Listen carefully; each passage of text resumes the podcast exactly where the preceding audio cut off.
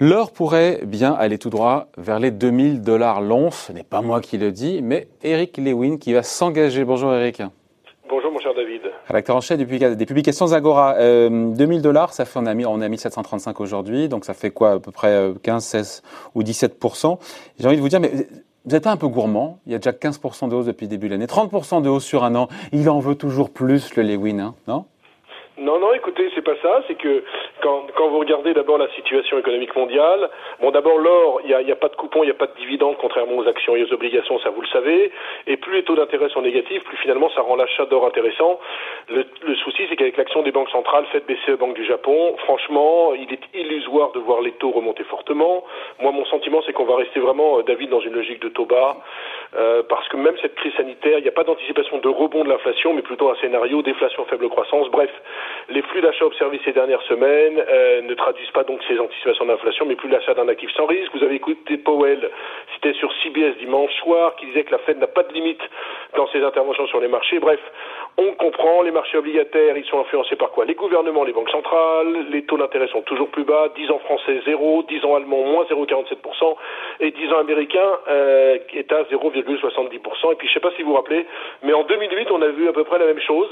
Euh, on avait les taux qui n'arrêtaient pas de baisser. Eh bien, figurez-vous que fin 2010, c'est-à-dire deux ans après le cru d'octobre 2008, l'or s'était apprécié de 90% et les mines d'or de 220%, avec un environnement de taux de plus en plus bas. Euh, bref, chaque fois qu'il y a une baisse surprise des taux aux États-Unis, leur prend en moyenne 26% dans les 18 mois suivants. Cela fait donc, avec ce qu'on a déjà connu, une, once autour de euh, 2000 dollars. Et je vous signale quand même que l'or est au plus haut historique face à l'euro et face au franc suisse, mais on est un petit peu loin encore, puisque c'était dans 2011, on avait fait un plus haut au-dessus des 1900 dollars, ça devait être autour des 1911 dollars. Donc là, c'est la première raison, c'est les taux d'intérêt réels ne cessent de baisser. On parle des taux d'intérêt euh, réels, donc défalqués de l'inflation.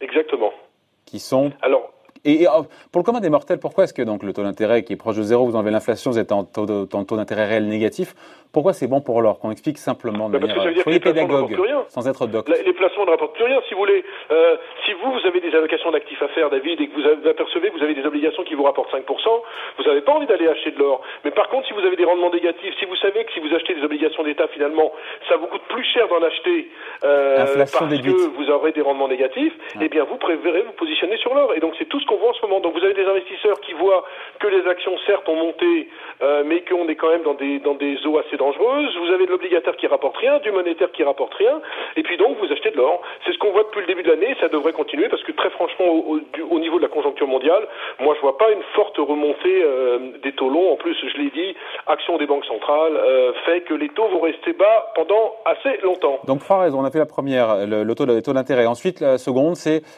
pour vous, il y a toujours un déséquilibre sur le marché de l'or, là pour le contre ceux qui achètent, ceux qui vendent? Mais c'est pas bah, nouveau ça. Eh, honnêtement, Eric, on disait déjà ça à l'époque pour expliquer la hausse. C'est pas les arguments du passé, ça? Non, parce que écoutez, j'ai des chiffres du premier trimestre, parce que j'étais sûr que vous essayerez de me coller là-dessus.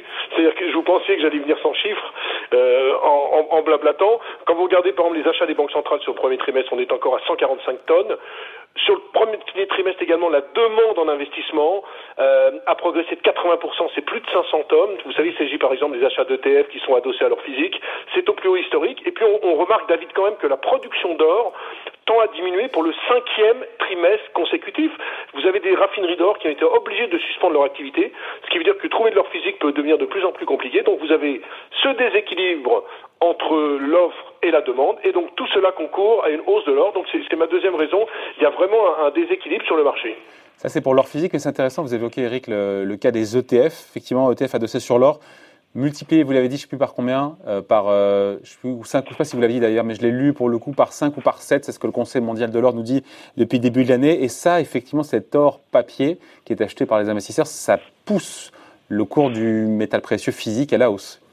Bah oui, tout, tout, à fait. Ça, si vous voulez, ça peut ça peut qu'amplifier, euh, ça peut qu'amplifier. Et euh, les, achats d'ETF, je le disais, sont au plus haut historique et, ça ne cesse de ça ne cesse de progresser. Quand vous voyez notamment par exemple la, la, presse anglo-saxonne en ce moment, nous en France, on est toujours en retard euh, à l'allumage, mais ils sont ils sont assez dithyrambiques sur l'or. Vous avez pas mal de, de brokers également, des Goldman Sachs, des Morgan Stanley. Alors, on va pas monter à 2000 dollars en ligne droite.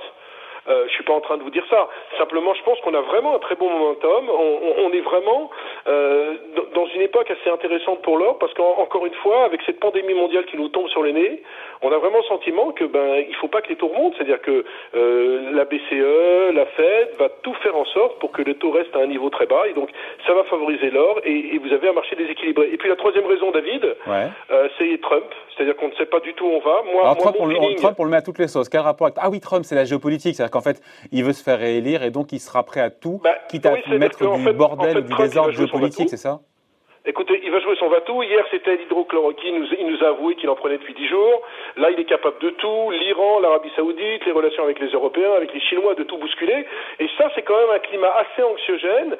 Et vous savez que l'or n'aime pas ça. C'est-à-dire qu'en fait, si la hausse de l'or est propice dans un climat anxiogène. Donc, moi, mon sentiment, c'est que si vous additionnez ces trois éléments, alors c'est sûr que les deux premiers ont sans doute en ce moment un impact beaucoup plus important que Trump, mais Trump est à six mois d'une présidentielle qu'il pourrait perdre, hein, parce que les sondages le donnent faits à hauteur de 7 à 8 points contre Joe Biden, même s'il peut encore se passer beaucoup de choses, que je me dis qu'il est tout à fait possible qu'il y ait un coup d'éclat, il est tout à fait possible que si la pandémie euh, s'arrête, qu'il nous fasse un coup d'éclat en Iran, en voulant menacer euh, dans le détroit d'Ormuz, des choses comme ça, et donc il y a beaucoup de choses qui peuvent se passer. donc c'est pour ça que moi, mon feeling, cette année, peut être ça peut être l'année des métaux précieux, notamment de l'or, qui pour moi peut aller en fin d'année sur des niveaux de 2000 dollars. Ça sera pas en ligne droite, il faudra faire attention, mais je pense que c'est un placement qui est extrêmement intéressant en ce moment. Ouais, même si, encore une fois, on l'a vu hier, Eric, hein, on finit là-dessus, mais euh, quand les marchés remontent, on a vu l'or corriger dans l'autre sens. Est-ce qu'on peut imaginer que marché action et or montent de concert?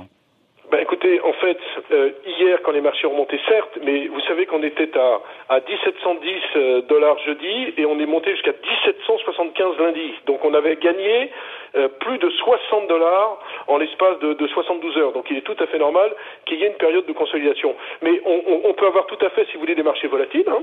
C'est-à-dire que des marchés, grosso modo, qui vont naviguer entre 3006 et 5000 avec une once d'or qui monte. ce n'est pas du tout...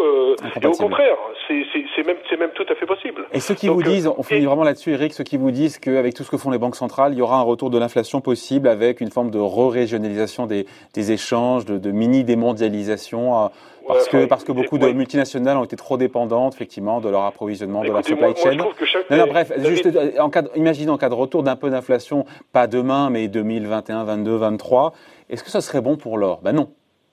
Ben, ça, sera moins bon, mais on n'en est pas encore là. Et puis juste, un mot, David, toutes ces histoires de démondialisation, de remondialisation, de déglobalisation, très franchement, chaque fois qu'il y a une pandémie, chaque fois qu'il y a une grande crise mondiale, on remet tout en cause et après ça repart comme avant. Donc très franchement, attendons de voir. On a quand même besoin de la mondialisation et je ne suis pas sûr du tout qu'on soit dans l'ère de la démondialisation, mais ça c'est un autre débat, on pourra en parler quand vous voulez. L'or va tout droit, mais pas en ligne droite. En tout cas, l'or potentiellement peut aller à 2000 dollars, donc horizon fin d'année, c'est ça? Oh, écoutez, je vous dis fin d'année, mais disons sur un an, quoi. Mais sur un an, c'est déjà pas mal, hein, parce que vous savez, l'or qui prendra encore entre 15 et 20 c'est énorme, parce que l'effet de levier sur les mines d'or, hein, parce que j'en ai pas parlé, mais il y a beaucoup de mines d'or côté notamment Canada, États-Unis, Afrique du Sud, serait euh, exponentiel, hein, parce que quand, quand, quand l'or gagne 10 vous savez, vous avez certaines mines qui gagnent 70 à 80 Donc on peut aussi gagner beaucoup d'argent sur les mines d'or, mais ça c'est un autre débat. Voilà, on en garde sous le coude, on fera, on fera une émission là-dessus ensemble une prochaine fois. Merci beaucoup Eric, rédacteur en chef de Publications Agora. Bonne journée, salut.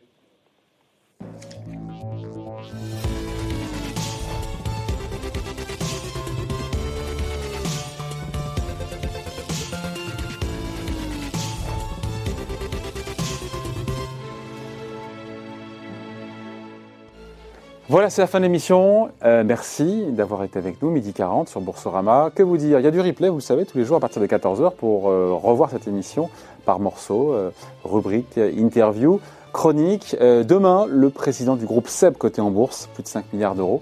le président du groupe SEB qui sera tiré de la tour d'Arthès, qui sera avec nous à partir de midi. Donc demain, d'ici à très bon après-midi et à demain.